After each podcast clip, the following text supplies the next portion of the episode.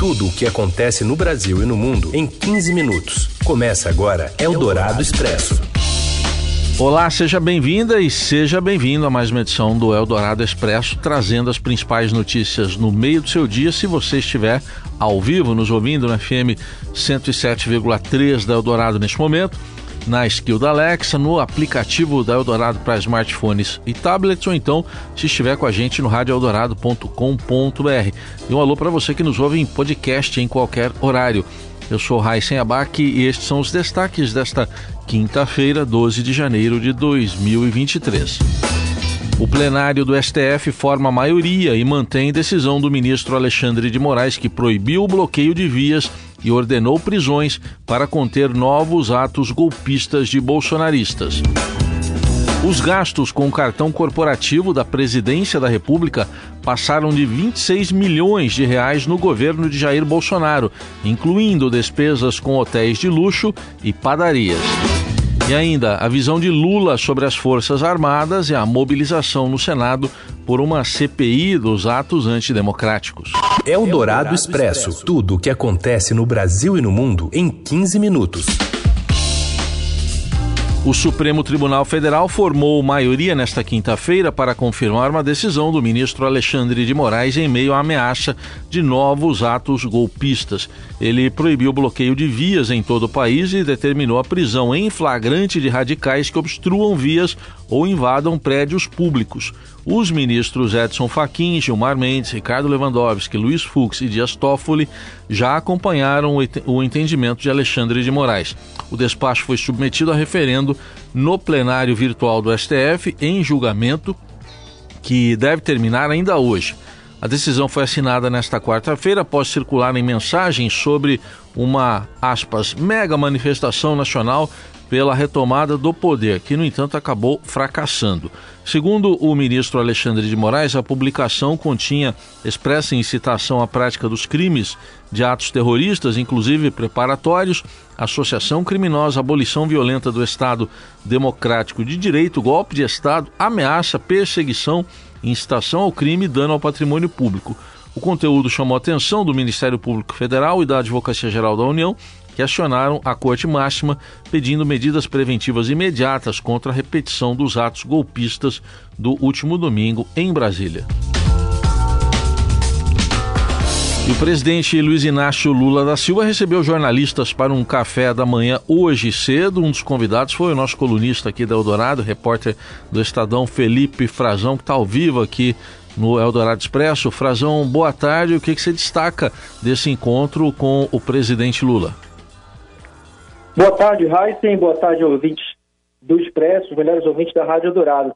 O presidente Luiz Inácio Lula da Silva fez uma dura declaração, Heisen, a respeito de como entende ser a condução das Forças Armadas. O presidente afirmou nessa reunião com jornalistas que as Forças Armadas não são o poder moderador que elas pensam que são. Também deu declarações a respeito de como ele decidiu intervir na segurança do Distrito Federal após os atos golpistas de 8 de janeiro. O presidente disse que estava na mesa dele um decreto para impor uma garantia da lei e da ordem, uma opção, mas que ele descartou, porque, segundo ele, isso concretizaria um golpe que era pedido, clamado por apoiadores do ex-presidente Jair Bolsonaro. E, na prática, ele entregaria o governo a um general. Heisen, o presidente também fez algumas revelações, como a de que teme não ter uh, apoiadores entre seus auxiliares do presidente eh, Jair Bolsonaro, ex-presidente da República, e disse que orientou os ministros a não deixar nenhum bolsonarista raiz no Palácio do Planalto empregado, ou seja, na máquina pública. Em outra declaração, o presidente também disse que ele não tem militares da ativa entre os ajudantes de ordem porque viu uma série de manifestações de militares de apoio ao ex-presidente Bolsonaro. Inclusive, ele citou que um motorista do ex-ministro Augusto Helena, do Gabinete de Segurança Institucional, dizia em vídeos que queria matá-lo. Por isso, o presidente teme por sua segurança e está, trabalhando apenas com ex-militares que já o acompanhavam no seu último governo. Uh, o Lula disse a mim, numa declaração ao fim do encontro, que ele perdeu a confiança nesses militares que atuavam na ajudança de ordens da presidência da República. O presidente deu uma declaração ao mercado financeiro reclamando que a Febraban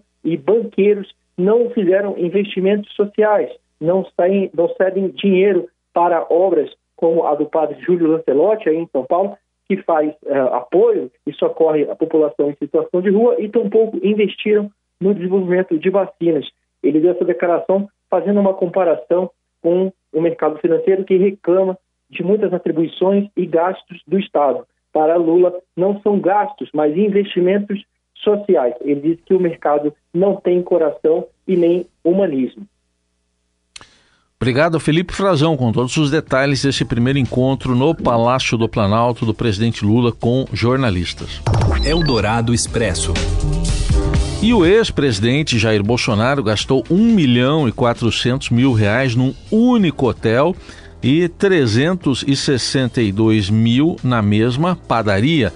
As informações vêm da capital federal com Kátia Bramati. Boa tarde, Kátia. Olá, Raicen. Boa tarde aos ouvintes. Finalmente, a divulgação dos gastos do cartão corporativo da Presidência da República durante a gestão de Jair Bolsonaro. Havia sempre, durante os quatro anos de mandato, dúvidas, muitas perguntas sobre o que é que estava sendo gasto, de que jeito estava sendo gasto. O governo estava se recusando a passar qualquer informação, alegando que se tratava de uma questão de segurança do presidente e dos seus familiares. E agora, fim do mandato, LAI, a Lei de Acesso à Informação, estabelece que questões envolvendo segurança do presidente passam a sair do sigilo com o fim do mandato. Foi o que aconteceu, esses dados estão públicos, disponíveis na página da Secretaria-Geral da Presidência da República, qualquer cidadão, qualquer cidadã pode consultar. E esses dados trazem algumas informações bem interessantes. Ainda são dados que estão sendo analisados preliminarmente, mas o que, que a gente sabe? Que nesses quatro anos, no mínimo, foram gastos 27,6 milhões de reais neste cartão corporativo. Esse cartão ele deveria servir só para situações emergenciais, né? Para fazer compras para o Palácio do Planalto, por exemplo, ou para Alvorada, deveria ser por licitação, né? Esses gastos seriam para viagens, para situações fora do planejamento, né? e deveriam ser gastos módicos, né? É isso que se espera. Mas o que a gente percebeu numa análise preliminar, tem muito gasto em padaria, muito gasto em lanchonete, gastos de 9, 10, 15, 55 mil reais numa única padaria. Uma única padaria do Rio de Janeiro recebeu 362 mil reais em vários momentos né, diferentes, inclusive em momentos que batem com situações em que estavam acontecendo motociatas, né? Também aconteceu isso no Rio Grande do Sul. Obrigada, Kátia. Detalhes completos com todos os gastos que você, eu, nós, todo mundo pagou lá no estadão.com.br. A senadora Soraya Tronic, do União Brasil do Mato Grosso do Sul, disse hoje já ter 47 assinaturas, 20 acima do mínimo necessário para a instalação de uma comissão parlamentar de inquérito para investigar os ataques terroristas de bolsonaristas no último domingo em Brasília.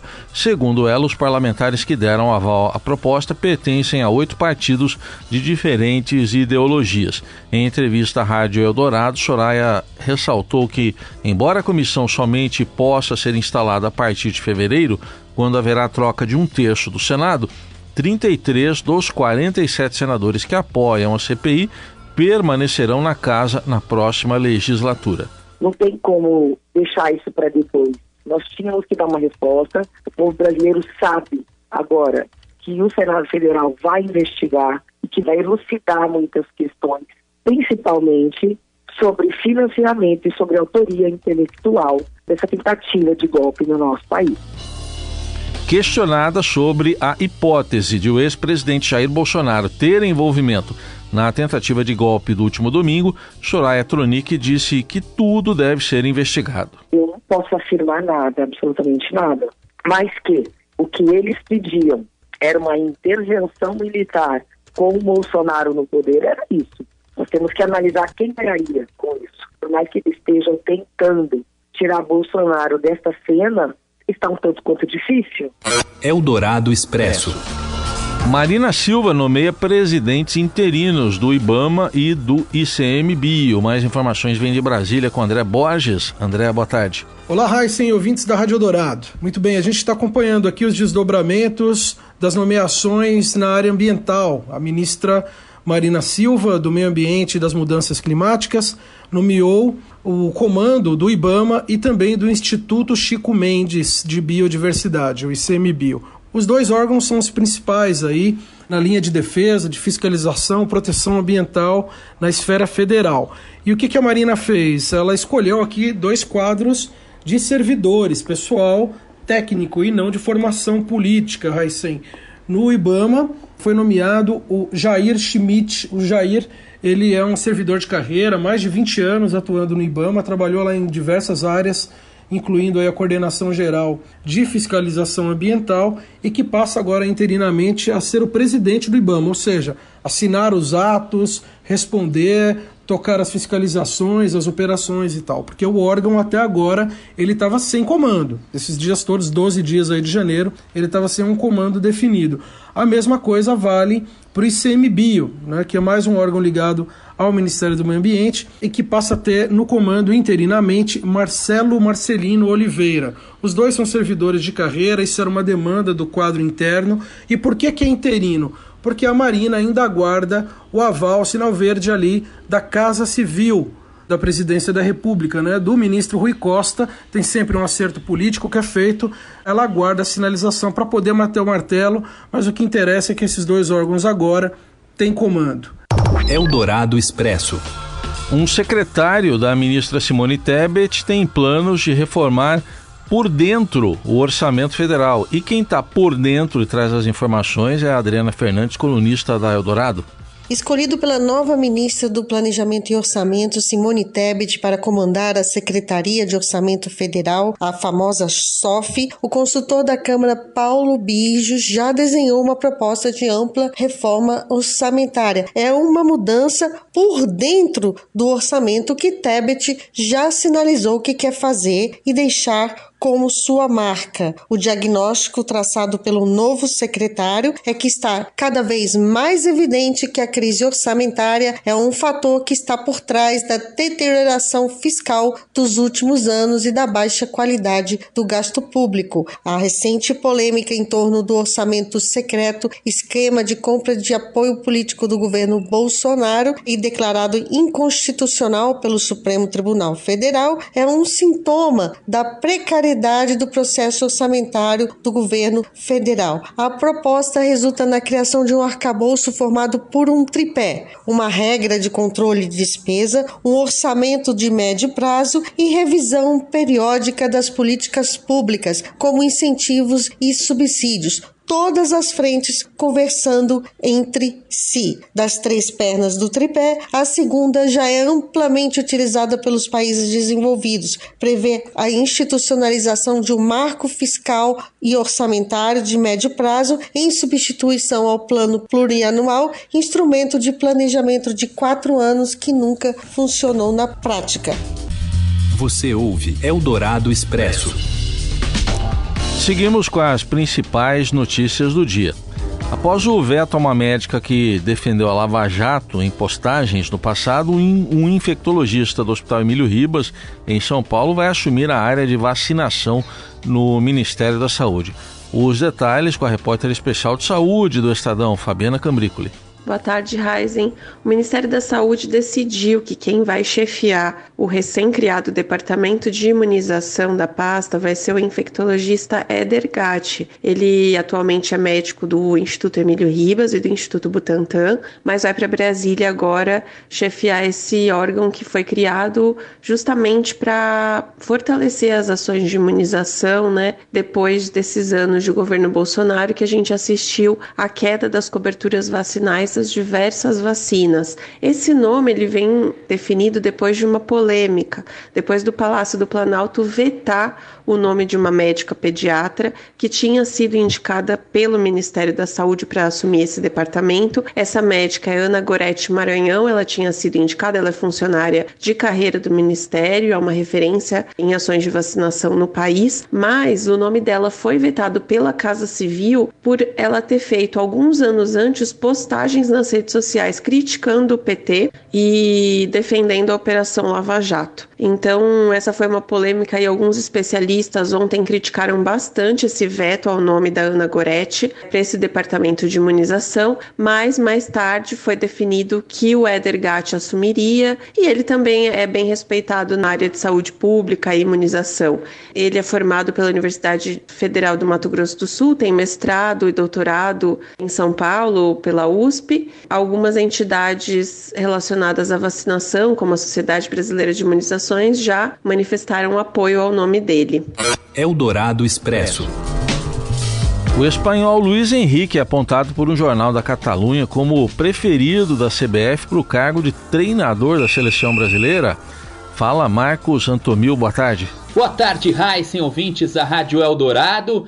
O Diário Esporte da Catalunha noticia hoje o interesse da CBF, da Confederação Brasileira de Futebol, em contar com os serviços do técnico Luiz Henrique, ex-Barcelona, ex-seleção espanhola, que dirigiu a Espanha nessa última Copa do Mundo e saiu depois de um mau resultado. A Espanha acabou caindo precocemente nas oitavas de final diante da seleção do Marrocos. Já outros nomes foram especulados como Ricardo Ancelotti do Real Madrid, Pep Guardiola do Manchester City, Zinedine Zidane, atualmente sem clube, e José Mourinho, atual técnico da Roma, da Itália. Uma coisa é fato: nunca uma seleção foi campeã com um técnico estrangeiro. O Brasil venceu a Copa cinco vezes em todas sob o comando de brasileiros. Vicente Feola em 58, Aimoré Moreira em 62, Mário Jorge Lobo Zagallo em 1970, Carlos Alberto Parreira em 94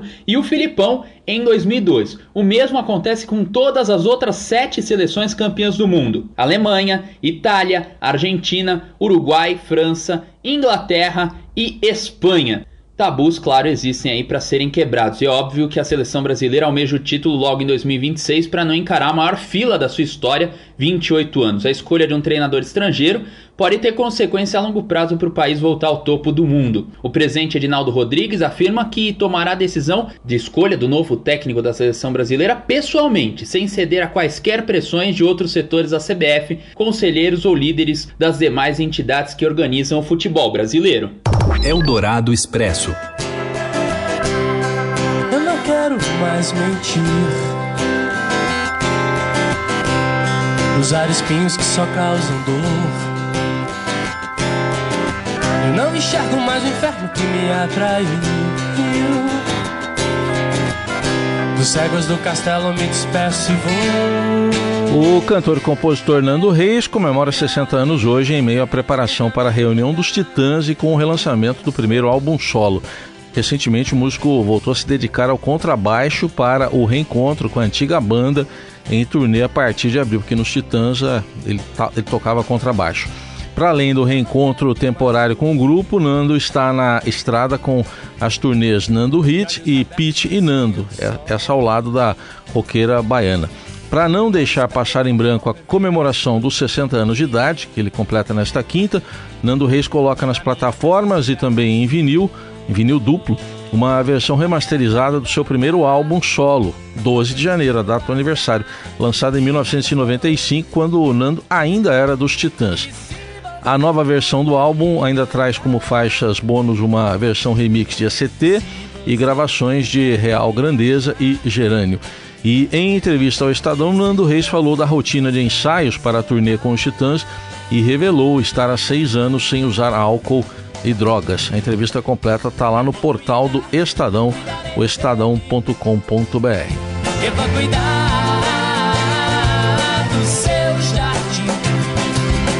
Cada um cuidando do seu jardim, olhando para o jardim todo mundo para cuidar também. Vamos embora do, com o Eldorado Expresso E a atualização das principais notícias do dia você continua acompanhando nas plataformas do Estadão e aqui na Eldorado.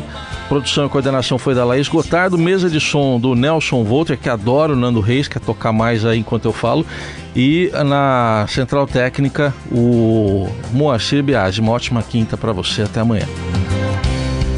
Eu não quero mais mentir. Usar espinhos que só causam dor. Você ouviu Eldorado Expresso tudo o que acontece no Brasil e no mundo em 15 minutos.